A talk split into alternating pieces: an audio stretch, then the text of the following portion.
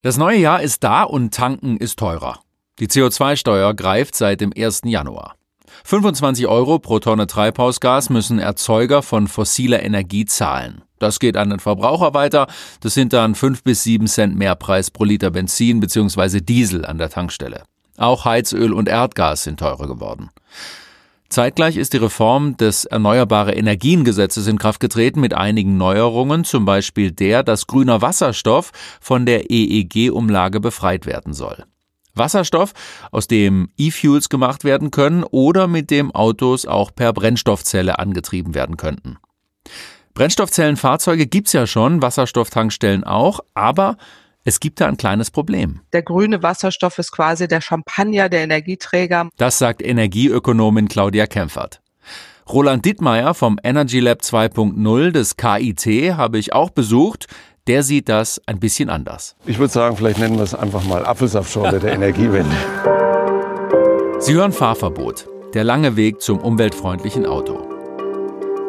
Bevor wir zum Wasserstoff kommen, noch ein Blick darauf, was sich für den Autokäufer durch die CO2-Steuer verändert. Diese Abgabe wird von 25 Euro jetzt bis 2026 auf 60 Euro pro Tonne erhöht. Das wird dann etwa 15 Cent Zusatzkosten pro Liter beim Benzinpreis ausmachen also verkraftbar und im Vergleich zu anderen Ländern billig. In der Schweiz etwa beträgt die Steuer fast 100 Franken pro Tonne. In Schweden müssen Unternehmen über 110 Euro bezahlen pro Tonne CO2, die durch ihre Produkte in die Atmosphäre geraten. Dem Wirtschaftswachstum hat das in Schweden übrigens nicht geschadet und die CO2-Emissionen pro Kopf sind dort nur etwa halb so hoch wie in Deutschland. Das hat sicher nicht nur mit der Steuer zu tun, aber es ist ein Argument etwa von VW-Boss Herbert Dies, der neulich schon eine deutlich höhere CO2-Steuer in ganz Europa forderte.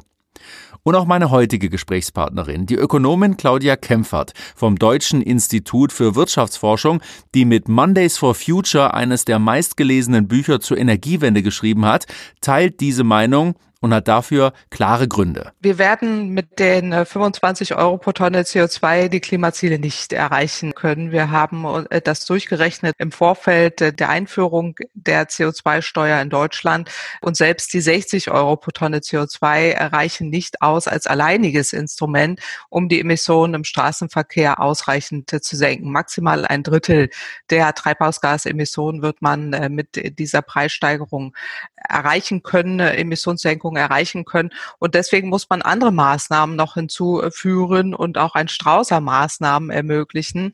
Das heißt, neben einer Erhöhung der Steuer oder der, des Preises für fossile Energien wird es auch notwendig sein, dass man beispielsweise die Elektromobilität fördert im weitesten Sinne, also Schienenverkehr, ÖPNV, Individual-Elektromobilität oder auch, äh, dass man im äh, Flugverkehr alternative Treibstoffe verpflichtend äh, macht, zumindest eine Quote und dann schrittweise auch den Klimaschutz hier stärker berücksichtigt und auch die Grenzwerte, die Flottengrenzwerte in Europa erhöht und so weiter. Es ist wirklich ein breiter Maßnahmenkatalog notwendig, sonst werden wir die Klimaschutzziele im Verkehrssektor nicht erreichen können. Wenn ich Sie richtig deute, möchten Sie diese Ziele natürlich über ökonomische Anreize beziehungsweise Preise äh, schaffen und nicht über Verbote wenn man das über Preise macht, wie hängt man Einkommensschwache nicht ab? Wir haben einen Klimabonus vorgeschlagen, äh, der ähm, an die Menschen, insbesondere den Menschen mit niedrigem Einkommen äh, zugutekommen äh, würde.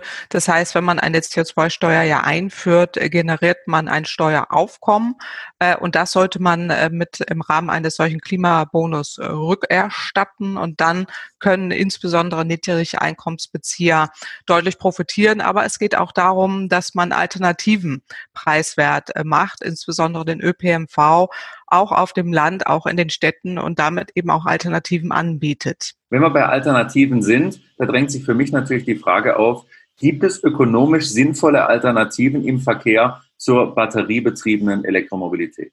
Ja, beim Pkw macht es am meisten Sinn, ne, dass man batterieelektrisch unterwegs ist, weil die Effizienz dort am äh, größten ist. Die Wirkungsgrade sind sehr hoch. Äh, den Ökostrom müssen wir kostbar herstellen. Er ist ein knappes Gut und steht nicht im Überfluss zur Verfügung. Wir streiten derzeit um jede Windanlage äh, in Deutschland und deswegen sollte man den kostbaren Ökostrom auch sehr sparsam einsetzen, möglichst effizient einsetzen. Und da bietet sich die batterieelektrische Mobilität an auf dem Schienenverkehr ÖPNV, aber eben auch im Individualverkehr. Selbst bei den ähm, LKWs äh, kann es gerade bei den Hauptschlagadern in Anführungsstrichen, also den Hauptautobahnen sinnvoll sein, dass man Oberleitungen einführt, äh, damit auch batterieelektrische LKWs äh, unterwegs sind.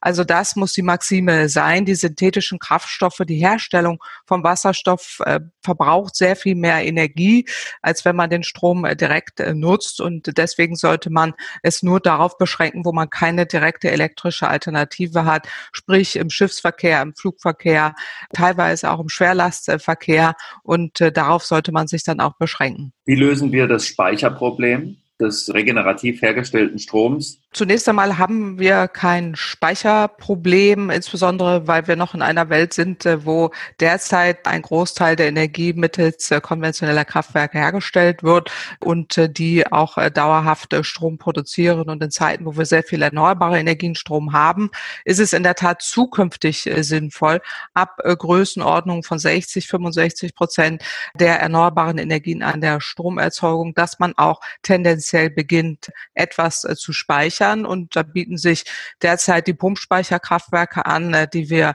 auch im europäischen äh, Verbund äh, stärker nutzen können.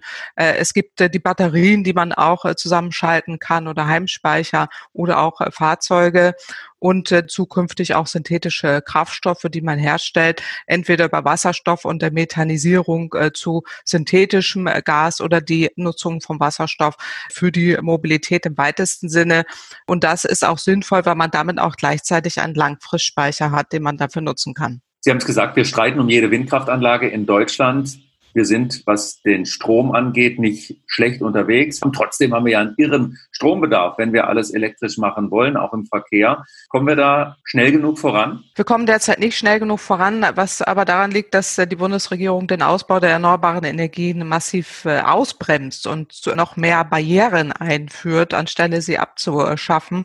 Und das äh, muss sich ändern. Der Ausbau der erneuerbaren Energien muss sich mindestens, das Tempo muss sich mindestens verdoppeln, damit wir den Strombedarf Bedarf auch decken können, den wir äh, für die äh, Dekarbonisierung der Wirtschaft brauchen, für die Mobilität äh, brauchen im weitesten Sinne. Und deswegen müssen wir da schneller werden. Kempfert ist nicht zufrieden mit der EEG-Novelle, die gerade in Kraft getreten ist. Sie fürchtet eine Ökostromlücke, die dazu führen könnte, dass nicht genug grüner Strom da ist, um etwa Kohlekraftwerke vom Netz zu nehmen, von anderen Anwendungsbereichen ganz zu schweigen.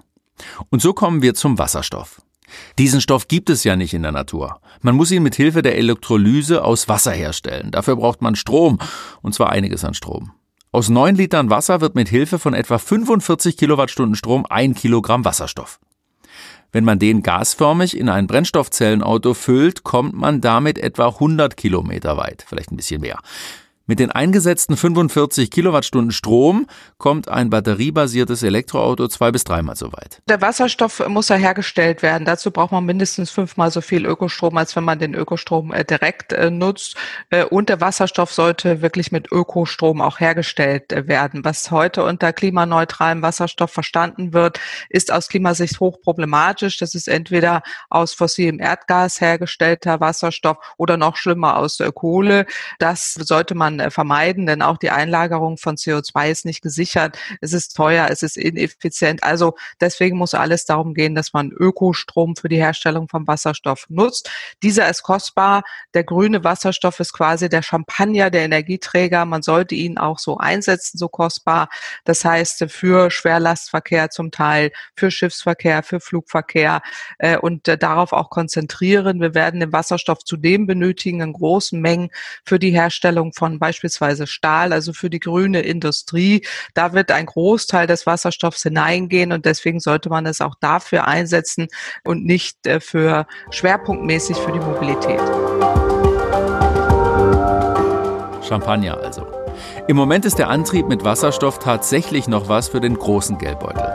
Über E-Fuels haben wir ja gesprochen. Die andere Alternative sind Brennstoffzellenautos. Die gibt es ja schon, allerdings nur ein paar hundert in Deutschland und die sind teuer. Im Moment verfolgen nur wenige Hersteller das Konzept im Pkw. Mercedes hat sich davon verabschiedet, sieht die Technologie eher im Lkw.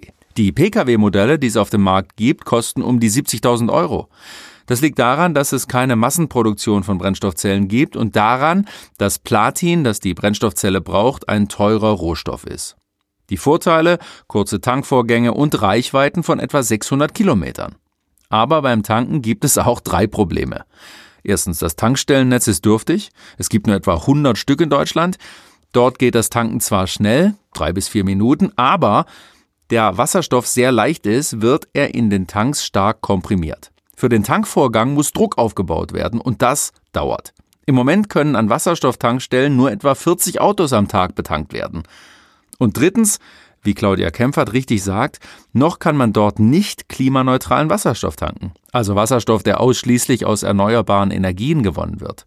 Beim größten Tankstellenanbieter H2 Mobility wird 40 Prozent des Wasserstoffs aus Erdgas gemacht, mit den dazugehörigen CO2-Emissionen. Um dem Wasserstoff nochmal auf den Grund zu gehen, bin ich zu Roland Dittmeier gefahren. Er leitet am Karlsruher Institut für Technologie, KIT, das Energy Lab 2.0. Wir machen einen Rundgang durch eine beeindruckende Anlage, die eine Chemiefabrik erinnert, mit unzähligen Tanks, Containern, Anlagen, in denen alternative Treibstoffe erforscht werden. Also wir sehen links diese größere Anlage, ist eine Anlage, wo wir Abfallbiomasse in Biokraftstoffe der zweiten Generation umwandeln. Das ist das sogenannte Biolig-Verfahren.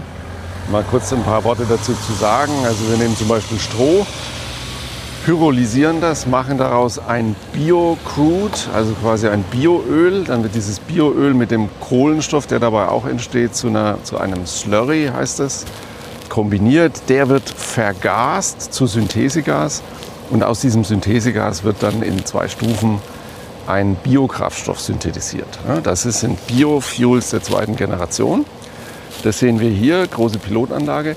Rechts daneben haben wir äh, den Power-to-X-Komplex, den wir in diesem Energy Lab 2.0, so heißt dieses Projekt hier, haben. Dort haben wir verschiedene Elektrolyseverfahren, die Wasserstoff erzeugen, der mit CO2 auch wieder in Synthesegas umgewandelt wird. Aus diesem Synthesegas können wir dann über die Fischer-Tropsch-Synthese zum Beispiel auch flüssige Kraftstoffe produzieren. Das machen wir hier so im Größenmaßstab 200 Liter pro Tag. Für Roland Dittmeier steht fest, die Energiewende oder die Energierevolution, denn es sollte ja schnell gehen, braucht den Wasserstoff.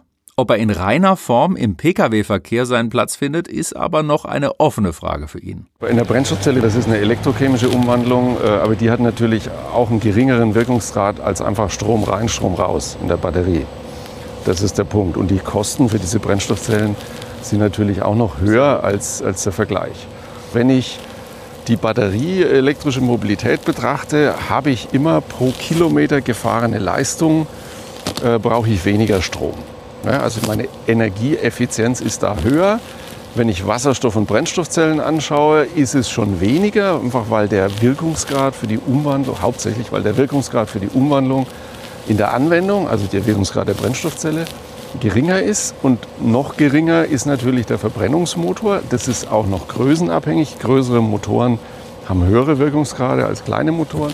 Aber unterm Strich ergibt sich immer diese Reihung. Kann man dazu Zahlen nennen, wenn man jetzt man von einem Mittelklasse-Auto redet? Man kann, also von Effizienzen jetzt, ja. kann man natürlich Zahlen nennen. Also bei der Batteriemobilität liegt man, glaube ich, zwischen so um die 75 Prozent von, der, von dem Strom, den ich sozusagen ins Laden äh, der Batterie reinstecke und dem, was am Rad ankommt. Also 75 Prozent der Energie kommt am Rad an.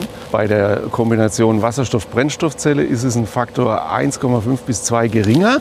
Da sind wir also irgendwo, was ist das dann, 35 äh, bis 40 Prozent maximal. Und beim Verbrennungsmotor sind wir natürlich, also mit, mit dem Power-to-Liquid-Ansatz, also ich mache aus Strom Wasserstoff, aus dem Wasserstoff dann irgendeinen Kraftstoff und dann verbrenne ich den Kraftstoff im Auto, da komme ich auf vielleicht 20 bis 25 Prozent. Manchmal sind die Zahlen auch noch tiefer. Das heißt Faktor 3 bis 4 verglichen mit der Batterie.